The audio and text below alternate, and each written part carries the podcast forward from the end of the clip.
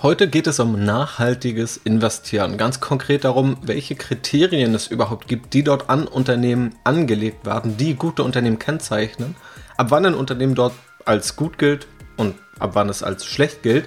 Wir schauen uns konkrete Aktienunternehmen und auch Studien dazu an und schauen auch mal drauf, was auch die Probleme sind, die mit nachhaltigem Investieren einhergehen, auch mit der Meinung des Ex-BlackRock-Chefs zu diesem Nachhaltigkeits- Thema. Da sind, glaube ich, ziemlich viele spannende Erkenntnisse drin, die gerade deshalb, weil dieses Nachhaltigkeitsthema an der Börse mittlerweile so viel Bedeutung hat, jeden betrifft, da auch Aktienunternehmen und ETFs und Indexanbieter sich danach richten müssen. Also viel Spaß!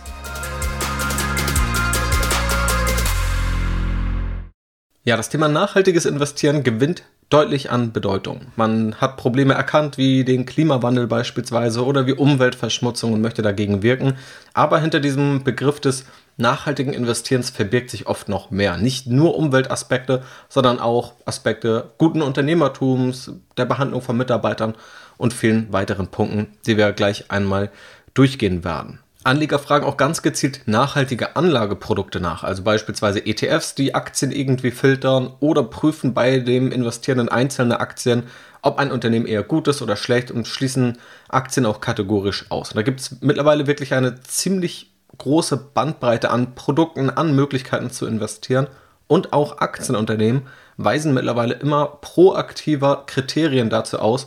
Und wenn man sich die Geschäftsberichte anschaut, dann sieht man, dass auch diesem Thema immer einzelne Folien und viel Aufmerksamkeit gewidmet wird. Also auch jemand, der gar nichts mit diesem Thema aktiv zu tun hat, hat indirekt doch etwas damit zu tun, weil die Aktienunternehmen sich langsam umstellen. Deswegen möchte ich hier mal anknüpfend an die Podcast-Episode Nummer 35, wo ich schon darüber gesprochen habe, was so Rendite- und Risikoeffekte sind, was die Hoffnung ist, was aber auch Probleme beim nachhaltigen Investieren sind und welche Erwartungshaltung überhaupt realistisch ist. Das habe ich da eben besprochen. Daran möchte ich hier aber anknüpfen und das Ganze jetzt nochmal konkreter fassen, auf konkrete Aktien schauen, auf aktuell konkrete Stände und den Zwischenstand schauen, wie denn nachhaltiges Investieren gerade so funktioniert und was es da überhaupt ganz konkret für Kriterien und Kennzahlen gibt. Also ziemlich viel spannende Inhalte, die ziemlich gut, glaube ich, in diese Zeit passen und auch anlässlich der Bundestagswahl sicherlich nochmal an Bedeutung gewinnen werden. Da auch dort das Thema Nachhaltigkeit, Klima etc. vermutlich eine so große Rolle gespielt hat wie bei keiner Wahl zuvor. Außerdem immer ein großes Thema bei Bundestagswahlen ist auch das Thema Steuern. Und auch Anleger bewegt natürlich das Thema Steuern, gerade Steuern auch auf Kapitalerträge. Gerade auch deshalb, wenn man Kapitalerträge nutzen will und diesen Vermögensaufbau nutzen will, um beispielsweise eine eigene Altersvorsorge aufzubauen. Und genau da kommt heute mein Partner Ride Capital ins Spiel. Right Capital sagt selbst, wir strukturieren dein Vermögen. Und die Kernidee ist letztendlich also tatsächlich die Vermögensstrukturierung und die Vermögensoptimierung durch eine GmbH, also eine vermögensverwaltende GmbH. Ein etabliertes Konstrukt, von dem aber viele noch gar nicht wissen, dass es existiert. Tatsächlich wird es aber in vielen Bereichen, beispielsweise wenn es um Unternehmensbeteiligung geht, wenn es um Aktien geht oder wenn es auch um Immobilienvermögen geht, genutzt. Letztendlich wird also eine vermögensverwaltende GmbH begründet, die dann das Vermögen hält, statt dass die Privatperson das Vermögen hält, wie es meistens der Fall ist. Das Ganze lohnt sich tatsächlich ab einem höheren fünfstelligen Betrag. Right Capital selbst sagt, ab 80.000 Euro ist diese vermögensverwaltende GmbH in der Regel die vorteilhaftere Variante. Vorteilhaft heißt hier, dass die effektive Steuerbelastung einfach geringer ist. Bei Aktiengewinn heißt es ganz konkret, dass, solange das Geld in der GmbH verbleibt, nur 1,54% auf Aktiengewinne gezahlt werden und bei Mieteinnahmen, also von Wohnungen, sind es dann 15,83% Was macht nun ganz konkret Right Capital? Right Capital hilft bei dem Aufsetzen dieser vermögensverwaltenden GmbH. Also wer die Bürokratie in Deutschland kennt, der weiß, dass es einige Schritte sind, die dafür notwendig sind und Right Capital kürzt das Ganze ab, beziehungsweise nimmt einfach Schritte ab, sodass es viel einfacher ist, diesen Prozess zu machen. Und man hat eben einen Partner an der Seite, der das schon viele Male gemacht hat und weiß, wie man so etwas dann in der Praxis aufsetzen kann. Ride bietet letztendlich das rundum sorglos Paket, was diesen Kosmos der vermögensverwaltenden GmbH anbietet, sowohl die Gründung als auch dann die Verwaltung und auch das Zusammenarbeiten mit Steuerberatern. Mit dem Ziel, Vermögen möglichst intelligent zu strukturieren, um dann entweder mehr investieren zu können oder auch mehr konsumieren zu können. Mehr Informationen findest du auf ride.capital, also R-I-D-E.capital Capital mit einem C vorne. Das Ganze findest du auch nochmal in der Beschreibung. Und du kannst auch 50 Euro sparen, wenn du den Code REBEL21 nutzt. Auch das packe ich natürlich nochmal in die Beschreibung. So, jetzt habe ich schon über Nachhaltigkeit gesprochen und ich habe schon über Steuern gesprochen. Bevor man den Eindruck bekommen könnte, dass er wäre ein Politik-Podcast, steigen wir mal direkt in dieses Thema ein, und zwar nachhaltiges Investieren. Nachhaltiges Investieren ist ja vielmehr ein Synonym zu gutem Investieren. Also die meisten, die nachhaltig investieren wollen, die wollen in Unternehmen investieren, die Gutes tun. Erstmal müssen wir festhalten, wenn ein Unternehmen etwas verkauft, dann kauft jemand es freiwillig, weil dieses Produkt oder diese Dienstleistung mehr wert ist als das Geld, was die Person ausgibt. Das heißt, dadurch, dass erstmal gekauft wird, haben wir auch positive Effekte. Das mag vielleicht auch nicht immer der Fall sein, das kann man vielleicht auch an einigen Stellen kritisieren, aber prinzipiell ist deshalb auch das Kaufen von Unternehmen oder das Unternehmen Dienstleistungen, Produkte anbieten, die andere haben möchten, ist auch schon etwas, was der Welt gut tut aber das Ganze soll natürlich mit gewissen Leitplanken passieren. Also es soll nicht zu Kosten der Umwelt gehen, nicht zu Kosten der eigenen Mitarbeiter etc. Und genau hier kommen eben diese Kriterien ins Spiel, die immer wieder oder immer vermehrt jetzt an solche Unternehmen angelegt werden. Und letztendlich sind das drei große Themenkomplexe. Zum einen eben dieses Thema Nachhaltigkeit. Also wie geht ein Unternehmen mit der Umwelt um? Wie hoch sind die CO2-Emissionen oder generell der Schadstoffausstoß? Das andere Thema ist das Thema Governance, also im Deutschen quasi Unternehmensführung oder auch eine gute Unternehmensführung. Also wird das Unternehmen verantwortungsbewusst geführt? Wie transparent agiert das Unternehmen und weist es auch Kennzahlen aus? Wie ist der Umgang mit Konkurrenten? Wird da sehr unfair umgegangen oder ja, lebt das eher von Fairness? Und soziale Verantwortung. Also auch hier der Umgang mit eigenen Mitarbeitern, mit Zulieferern? Vermeidet das Unternehmen Länder, die gegen die Menschenrechte verstoßen? Ist das Unternehmen in kritischen Branchen unterwegs, wie beispielsweise der Rüstungsindustrie? Wird das Unternehmen irgendwo in Zusammenhang mit Kinderarbeit gebracht? Also solche Themen fließen in das Thema soziale Verantwortung. Also Nachhaltigkeit, Unternehmensführung und soziale Verantwortung, das sind so die Komplexe, in die tatsächlich die meisten Kriterien und auch dann Kennzahlen am Ende reinfallen, die an Unternehmen angelegt werden. Das Ganze kann auch ausgeweitet werden. Also diese Kriterien kann man nicht nur auf Unternehmen anwenden, sondern eben auch auf ganze Staaten, wenn man beispielsweise überlegt, in Staatsanleihen zu investieren. Und wie kann man jetzt diese Kriterien aber in der Praxis auch umsetzen? Auch dafür gibt es unterschiedliche Ansätze. Ein Ansatz ist der Rating-Ansatz. Also man vergibt quasi Noten, man vergibt Punkte nach diesen Kriterien für ein Unternehmen und man nimmt nur die Top 50% mit dem besten Rating in einen Aktienindex auf oder in ein Depot auf. Also wenn quasi Fonds und Indizes strukturiert werden, dann kann das eben so gemacht werden. Eine weitere Stellschraube ist dann die Gewichtung. Also dass man sagen kann, ein Unternehmen wird nicht entsprechend des eigenen Börsenwerts gewichtet, also je größer ein Unternehmen, desto größer auch die Gewichtung, sondern dass man nach diesem Rating gewichtet. Also ein Unternehmen, das das beste Rating abschneidet, hat auch den größten Anteil in einem Fonds, in einem Depot oder in einem Index. Dann gibt es auch den Best-in-Class Ansatz, dass man also nicht auf eine gesamte Gruppe schaut, also nicht auf alle Aktien, sondern man bildet gewisse Gruppen, gewisse Klassen und schaut sich beispielsweise nur bestimmte Branchen an und man nimmt das Unternehmen mit dem besten Rating innerhalb einer Branche. Also, dann könnte es auch dazu führen, dass man sich die Ölindustrie anschaut und man schließt die nicht komplett aus, weil die im gesamten Markt ganz unten wären, sondern man sagt, trotzdem ist das beste Unternehmen, also das Unternehmen mit dem besten Rating aus der Ölbranche, landet trotzdem im Depot oder im Index. Der Vorteil ist hier, dass man auch die Diversifikation aufrechterhält, also diese Kriterien umsetzt, aber trotzdem noch mehr Branchen abdeckt. Dann werden die Kriterien aber natürlich auch etwas weniger konsequent umgesetzt. Und man kann auch Ausschlusskriterien anwenden. Also dass man sagt, wenn bestimmte Dinge erfüllt sind, dann geht es gar nicht um Ratings oder sonst was, sondern dann fliegt dieses Unternehmen einfach von vornherein raus. Und tatsächlich, diese Ausschlusskriterien, die werden in den meisten Fällen als erstes angewandt. Also man nimmt ein Aktienuniversum, legt Ausschlusskriterien an, schließt Unternehmen komplett aus und dann wird in der Regel auf diese anderen Ansätze zurückgegriffen. Also den Rating-Ansatz, die Gewichtung wird verändert und dieser Best-in-Class-Ansatz. Bis hierhin sind das Punkte, die so ziemlich das Fundament von nachhaltigem, von gutem oder auch ethisch gutem Investieren aktuell darstellen. Jetzt gucken wir mal, wie es in der konkreten Umsetzung aussieht und was tatsächlich auch die Probleme daran sind. Diese Kriterien werden als ESG-Kriterien bezeichnet. Environmental, Social Responsible oder einfach Social und auch Governance, also ESG. Nun gibt es Ratingagenturen, die sich darauf spezialisiert haben, Unternehmen zu prüfen und diesen ein Rating zu verpassen nach eben diesen Kriterien.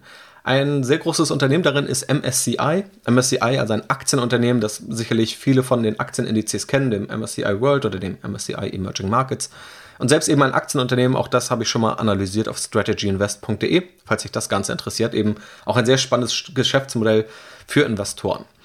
MSCI ist also eins von mehreren Unternehmen, was solche Ratings erstellt, wo dann wiederum andere darauf zugreifen können und darauf basierend ETFs oder Fonds auflegen können oder wo auch Privatanleger, die einzelne Aktien kaufen, sich daran orientieren können. Bei ESG-Kriterien gibt es nun, wie vorhin erwähnt, Ausschlusskriterien, die ganz am Anfang angelegt werden. Also es wird gar nicht in Aktienunternehmen investiert, die in folgenden Branchen unterwegs sind. Zivile Schusswaffen, kontroverse Waffen, Atomwaffen, Ölsand, thermische Kohle, Tabak oder Verletzer der UN Global Compact Prinzipien. Und jetzt gibt es unterschiedliche Bezeichnungen, wie diese ESG-Kriterien umgesetzt werden. Beispielsweise den ESG Screened Ansatz. Dabei werden eben diese ESG-Ratings einbezogen und es landen immer noch etwa 90% der Aktien aus einem Mutterindex in dem ESG Screened Index. Also wenn der MSCI World 1600 Aktien umfasst, landen von diesen 1600 Aktien noch etwa 90% in dem ESG Screened Index. Es werden also vor allem diese Branchen ausgeschlossen, was dann eben etwa 10% sind. Übrigens, hier beziehe ich mich vor allem auch auf iShares Daten. iShares ist der weltgrößte ETF-Anbieter, deshalb auch gewissermaßen repräsentativ und bezieht sich eben auch auf entsprechende Ratingagenturen. Dann gibt es noch den ESG Enhanced Ansatz. Auch da gibt es wieder diese Ausschlusskriterien. Das Ziel ist aber, 30% weniger CO2-Emissionen mit diesen Aktien zu produzieren oder dass diese Aktien im Durchschnitt 30% weniger CO2-Emissionen haben. Auch hier bleiben dann in der Regel aber 90% der Aktien aus dem Basisindex in dem letztendlichen Index. Wie gesagt, mit der Gewichtung kann dann nochmal gespielt werden. Und dann gibt es noch einen dritten Ansatz, der ESG Leaders Ansatz. Hier wird also gezielt in die Aktien mit den besten Ratings investiert. Das kann dann eben auch nach diesem Best-in-Class-Ansatz passieren. Und hier landen dann etwa 50% der Aktien aus dem Mutterindex auch in diesem ESG Leaders Index. Das heißt, man wird hier immer strenger von ESG Screened zu ESG Enhanced und zu ESG Leaders. Abseits dessen gibt es noch einen etwas strengeren Ansatz und das ist der SRI-Ansatz, Socially Responsible Investing. Und hier gibt es noch weitere Ausschlusskriterien, die umgesetzt werden. Schauen wir uns die einmal an, dann sind das folgende Branchen. Alkohol, Erwachsenenunterhaltung, zivile Schusswaffen, kontroverse Waffen, konventionelle Waffen, Glücksspiel, genetisch veränderte Organismen, Atomwaffen, Kernkraft, thermische Kohle, Tabak und Verletzer der UN Global Compact Prinzipien. Wenn man sich anschaut, wie iShares das Ganze konkret umsetzt, dann gibt es eben diese Ausschlussfilter und es wird ein Mindest-ESG-Score erfordert. Das heißt, man schließt erst Aktien komplett aus, die eben in diesen Branchen unterwegs sind, definiert dann einen Mindest-ESG-Score und jedes Unternehmen, das diesen Score nicht erreicht, fliegt eben auch raus. Und durchschnittlich, habe ich mal nachgeschaut, sind dann im Vergleich zum Mutterindex etwa 20 bis 40 Prozent der Aktien enthalten. Das heißt, hier hat man jetzt im Vergleich dieser vorgestellten Ansätze den strengsten Ansatz. Es gibt natürlich auch noch weitere Ansätze. Das hier soll vor allem so die wichtigsten einmal hervorheben und die grundlegenden Prinzipien verdeutlichen. Beispielsweise habe ich auch Leitlinien von der Weber Bank gefunden, die quasi das gesamte Anlageuniversum nehmen, dann Ausschlüsse vornehmen von bestimmten Branchen, wie wir es auch vorhin gesehen haben, dann werden Ausschlüsse vorgenommen, wenn der Anteil am Umsatz größer als 5% ist, beispielsweise am Tabakbereich oder im Tabaksegment, und bestimmte Branchen definiert, die sich mit denen überschneiden, die ich vorhin genannt habe, wenn der Umsatzanteil von diesen über 10% am Umsatz beträgt. Also hier gibt es nochmal so eine Umsatzschwelle. Dann gibt es auch noch Impact Investing Ansätze, also dass man nicht nur sagt, ich möchte Unternehmen vermeiden, die Schlechtes tun, sondern ich möchte Unternehmen fördern, die ganz proaktiv Gutes tun. Also beispielsweise Unternehmen, die CO2 aus der Luft filtern oder die Plastik aus den Weltmeeren fischen, als jetzt ganz plakative Beispiele. Oder Solarenergie oder auch Windenergie Unternehmen. Sowas könnte also in diesem Bereich Impact Investing fallen, also proaktiv Gutes tun und nicht nur schlechte Unternehmen vermeiden zu wollen. Und damit kommen wir jetzt einmal dazu, was die Probleme daran sind und auch was das in der Praxis heißt, wie das auch ganz konkret bei Aktienunternehmen aussieht. Und dann wird man, glaube ich, auch verstehen, warum manchmal auch dieses nachhaltige Investieren auch von mir so kritisiert wird an einigen Stellen, weil dieses Label und alles, was wir bisher besprochen haben, das klingt ja gut. In der Praxis zeigen sich aber einige Probleme in der Umsetzung, die so, glaube ich, nicht intuitiv erwartbar sind. Erstmal müssen wir uns die Frage stellen, ab wann ist ein Unternehmen wirklich ein gutes Unternehmen? Diese Kriterien und diese Indizes, die versuchen ja möglichst objektiv zu definieren, wann ein Unternehmen gut ist. Das Problem ist aber, dass die meisten Menschen sich gar nicht so einig sind, was ein gutes Unternehmen ist und was ein schlechtes. Und dass es auch nicht schwarz und weiß oder 0 und 1 gibt, sondern dass letztendlich es viele Graubereiche gibt. Also es gibt viele Unternehmen, die tun vielleicht viel Gutes, machen aber auch einige Dinge, die eher als schlecht anzusehen sind. Und dieses Verhältnis verschiebt sich. Das heißt, wir haben quasi eine ja, laufende Skala. Wir haben kein Schwarz und kein Weiß, sondern viele unterschiedliche Grautöne, die irgendwie versucht waren, durch diese Kriterien möglichst objektiv abgebildet zu werden. Und nehmen wir dann mal ein paar Beispiele und Fragestellungen aus der Praxis, auf die ich selber überhaupt keine abschließende Antwort habe und wo ich auch gar nicht bewerten will, was jetzt richtig und was falsch ist, wo jeder seine eigene Meinung haben kann. Was aber hoffentlich zeigt, wie schwer es ist, ein Unternehmen als gut oder als schlecht darzustellen. Nehmen wir mal Google, also im Zentrum ja dieser Suchmaschinenkonzern. Da wird der Datenschutz oft kritisiert. Da könnte man also sagen, in diesem Umgang mit dem Datenschutz ist Google ein eher schlechtes Unternehmen.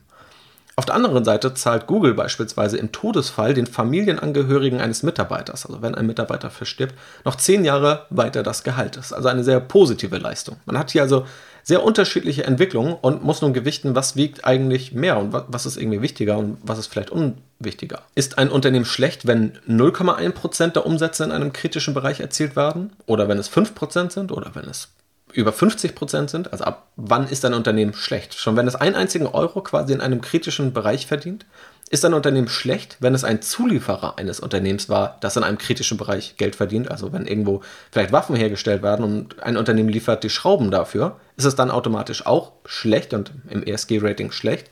Oder erst, wenn es ein gewisses Umsatzniveau ist und was ist mit dem Zulieferer des Zulieferers.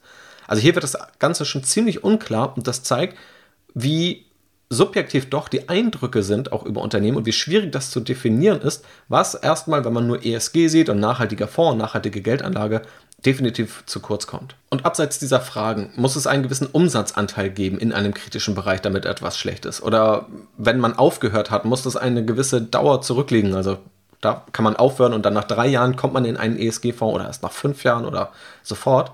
Abseits davon auch die Frage davor, was ist denn überhaupt gut oder was ist schlecht? Man kann sich sicherlich darauf einigen, dass diese Fortzahlung des Gehalts von Google im Todesfall eines Mitarbeiters gut ist und dass den Datenschutz nicht zu beachten oder möglichst auszuschöpfen, dass es eher schlecht ist. Aber es gibt auch viele Bereiche, wo gar nicht so klar ist, was jetzt gut ist oder was schlecht ist oder wo es in unterschiedlichen Altersgruppen und wo es in unterschiedlichen Ländern total konträre Ansichten gibt. Beispielsweise, wenn Facebook oder Twitter Donald Trump sperren, ist es dann gut, weil sie bestimmte Äußerungen und Eskalation vermeiden, oder ist es eine Zensur? Werden Arbeiter, die irgendwo im Niedriglohnsektor beschäftigt werden, denen sicherlich alle ein höheres Gehalt wünschen, werden diese ausgebeutet, oder ist es gut, dass die überhaupt eine Chance haben zu arbeiten und wäre die Alternative eine Arbeitslosigkeit? Ist Software zur Überwachung öffentlicher Plätze gut, weil sie für Sicherheit sorgt, oder ist sie schlecht, weil sie eben ja, die Infrastruktur für eine Überwachung, vielleicht auch für eine staatliche Überwachung liefert. Das sind alles Fragen, zu denen es ganz unterschiedliche Urteile gibt. Und diese Fragen, das möchte ich auch dazu sagen, die müssen einen ja nicht davon abhalten,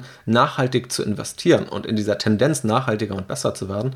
Es zeigt aber, dass das ganz unterschiedliche Fragestellungen sind, die der Indexanbieter oder die Ratingagentur im Zweifelsfall ganz anders auslegen kann, als es der Anleger tun würde, der nachhaltig investieren möchte. Der renommierte Finanzprofessor Aswad Damodaran, den vielleicht einige von so YouTube-Vorlesungsvideos kennen, die relativ trocken wirken, aber dann doch ziemlich viele Aufrufe haben, ist eher ein ja, Gegner, würde ich sagen, dieses nachhaltigen Investierens. Er sagt auch, er hält das Konzept für overhyped und oversold, also ja, es wird zu sehr aufgebauscht und zu viel verkauft.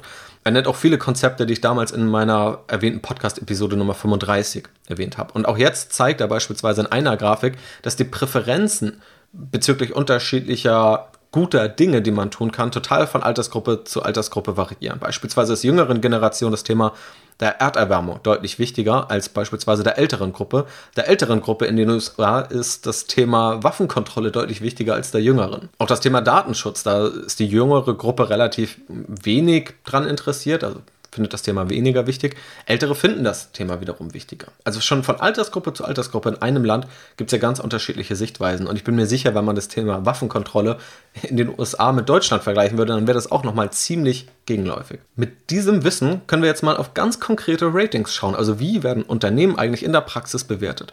Und da hat die Wirtschaftswoche mal Daten visualisiert, die vom MIT stammen und unterschiedliche Aktien aufgezeigt.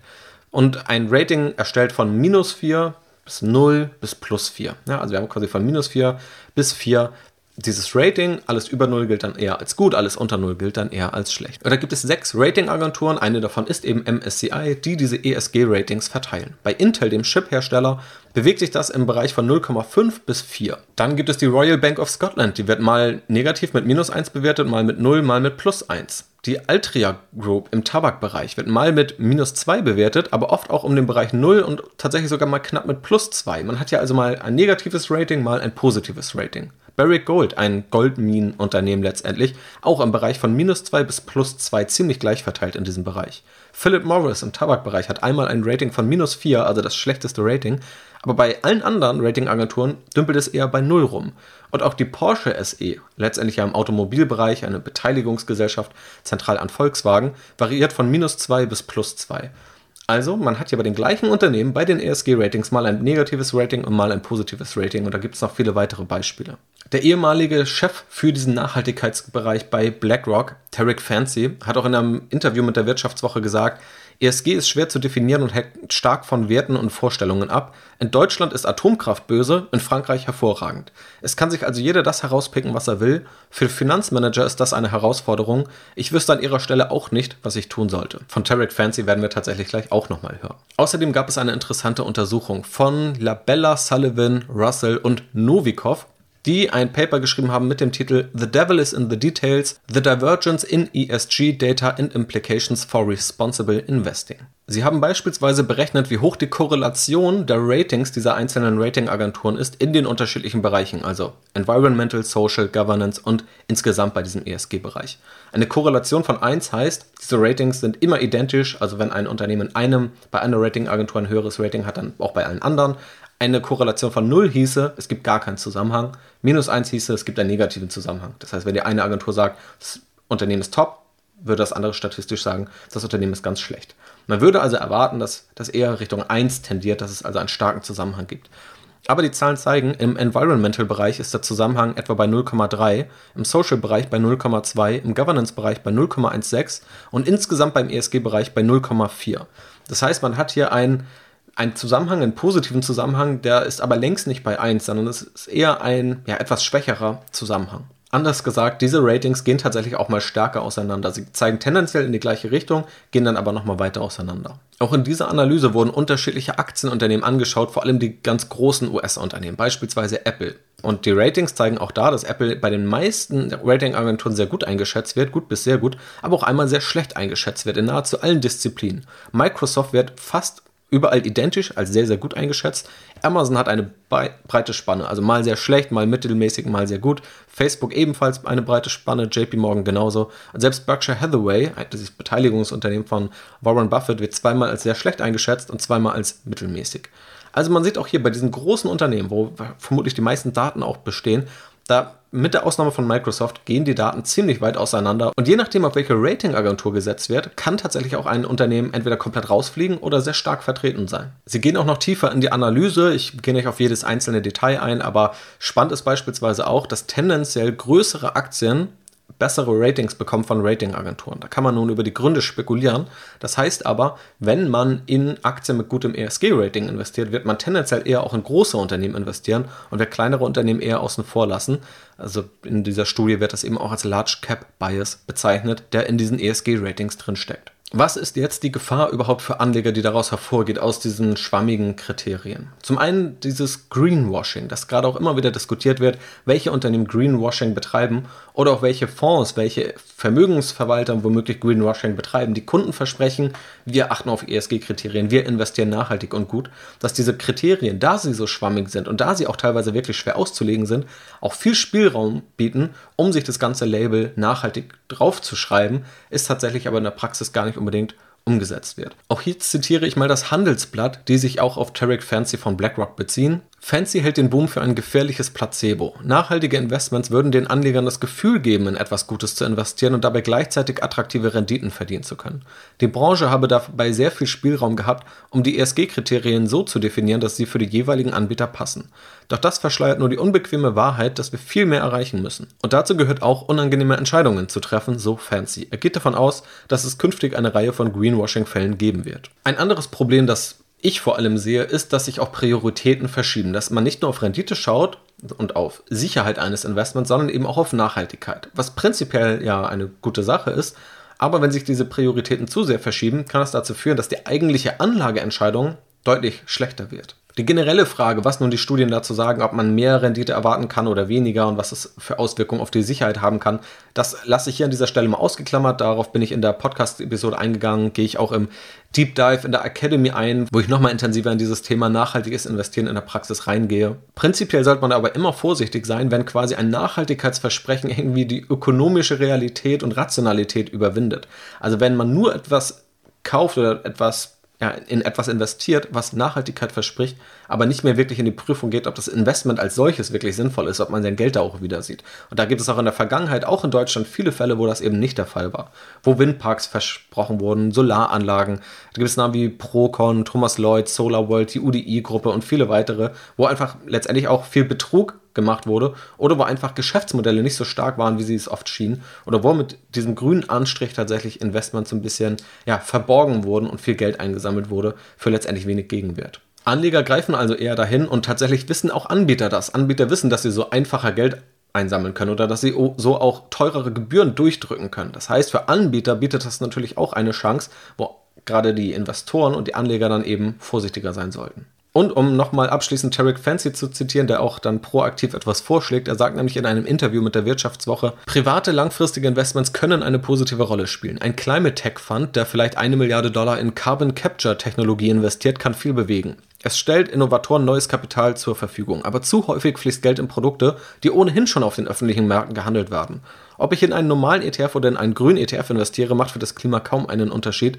Für die Fondsgesellschaften allerdings schon. Das vermeintlich grüne Produkt kostet mehr Gebühren. Das war auch einer der Hauptkritikpunkte, die ich immer an diesem nachhaltigen Investieren hatte und auch immer noch habe, dass man erstmal verstehen muss, dass der Effekt dieser Investmententscheidung eines Privatanlegers gar nicht so groß ist und es andere Entscheidungen gibt, die viel mehr Effekt haben. Tatsächliche Konsumentscheidungen, also die, das eigene Leben, der eigene Lebensstil und was man kauft und dann ist das eben der Punkt, an dem Unternehmen auch Geld zufließt, wenn man eine Kaufentscheidung trifft. Und wenn du Aktien verkaufst von einem Unternehmen, weil du dich damit nicht identifizierst, dann kann das fürs Gefühl und, und das eigene moralische Empfinden gut sein. Aber erstmal besitzt die Aktien dann nur jemand anders und das Aktienunternehmen kann eigentlich weitermachen, was es vorher auch gemacht hat. Sicherlich gibt es da auch Aspekte, dass Unternehmen sich auch proaktiv dann dazu entscheiden möchten, für eine bessere Welt einzustehen. Das sieht man ja aktuell auch. Aber auch Tarek Fancy ist der Meinung, dass dieser Effekt eben eher gering ist und dass es andere Dinge gibt, die viel größere Effekte haben können, wenn man etwas Gutes tun möchte. Und man sollte eben nicht, das ist glaube ich auch die große Erkenntnis hieraus, glauben, nur weil irgendwo ein Label draufsteht, dass es auch wirklich gut ist. Es kann ein gutes Gefühl verschaffen, sollte aber nie letztendlich die Investmententscheidung zu einer schlechten werden lassen und es sollte auch nie verstecken, dass es darin viele unklare Entscheidungen gibt. Die sind nicht einfach zu treffen. Und wenn man dort investieren möchte in nachhaltige Produkte und vielleicht auch in Kauf nimmt, dass es da Unschärfen gibt, aber die Tendenz eine bessere ist, dann ist es in meinen Augen auch völlig in Ordnung. Aber genau das sollte man eben vorher verstehen und verstanden haben, bevor man guten Gewissens auf so ein Produkt setzt und dann erstaunt ist, was dann eigentlich da drin steckt. Das können wir also festhalten. Es gibt auch Nachteile nachhaltigen Investierens und gerade auch Risiken, vor denen man sich wappnen sollte. Es gibt erstmal unterschiedliche Kriterien und auch ganz unterschiedliche Ansätze, wie diese Kriterien umgesetzt werden. Und ich glaube, wenn man das Ganze wirklich nach seinem eigenen subjektiven Empfinden, seinem eigenen Wertesystem, der eigenen Moral anpassen möchte, dann ist der einzige Weg, in einzelne Aktien zu investieren, also selbst die Aktienauswahl vorzunehmen. Und wenn man das nicht möchte, und einem aber trotzdem wichtig ist, dass das Ganze umgesetzt wird, sollte man sich eben nochmal intensiver mit den einzelnen Ratingagenturen beschäftigen oder dem, was letztendlich in einem ETF liegt. Wenn man der Meinung ist, dass man all diese schwierigen Fragen, was gut ist, was schlecht ist und ab wann es schlecht ist, tatsächlich auch ja, gut beantworten kann. Mir persönlich würde das Antworten auf viele dieser Fragen relativ schwer fallen. Aber das ist eben die Wahl, die du dann als Anleger treffen musst. Möchtest du diese Kriterien einfließen lassen oder nicht? Möchtest du das über ETFs beispielsweise oder Fonds tun oder über einzelne Aktien? Und wenn, wie konkret möchtest du darauf eingehen? Wie streng möchtest du da auch sein? Und was sind quasi die Vor- und die Nachteile, die du dafür bereit bist, in Kauf zu nehmen? Ich hoffe also, dass dir diese Podcast-Episode nochmal einen besseren Einblick gegeben hat und einen auch kritischen Einblick in dieses Thema nachhaltiges Investieren. Also hier nicht nur ein Thema zu hypen und schön zu reden, sondern eben auch auf die negativen Aspekte darauf einzugehen, um dann ein möglichst ja, umfassendes und reflektiertes reflektiertes Bild zu verschaffen. Ich glaube, es gibt sehr viele gute, nachhaltige Investmentmöglichkeiten und ich finde den Trend auch prinzipiell positiv, aber ich möchte einfach auch immer wieder auf die Risiken und die Schattenseiten hinweisen und einfach auf die unterschiedlichen Möglichkeiten, die es dabei gibt. Falls du dann noch tiefer einsteigen möchtest, schau gern mal die Academy an. Den Link findest du in der Beschreibung, wo es eben auch einen expliziten Deep Dive gibt, also mehrere Videolektionen nur zu diesem Thema. Und schau natürlich auch bei meinem Partner Ride Capital vorbei. Auch den Link findest du in der Beschreibung, wenn dich das Thema vermögensverwaltende GmbH interessiert und die Unterstützung, die Ride Capital dabei anbietet. Vielen Dank auf jeden Fall an Ride für die Unterstützung und vielen Dank natürlich auch, dass du dabei warst. Ich wünsche noch einen wunderschönen Tag. Mach's gut und bis zum nächsten Mal.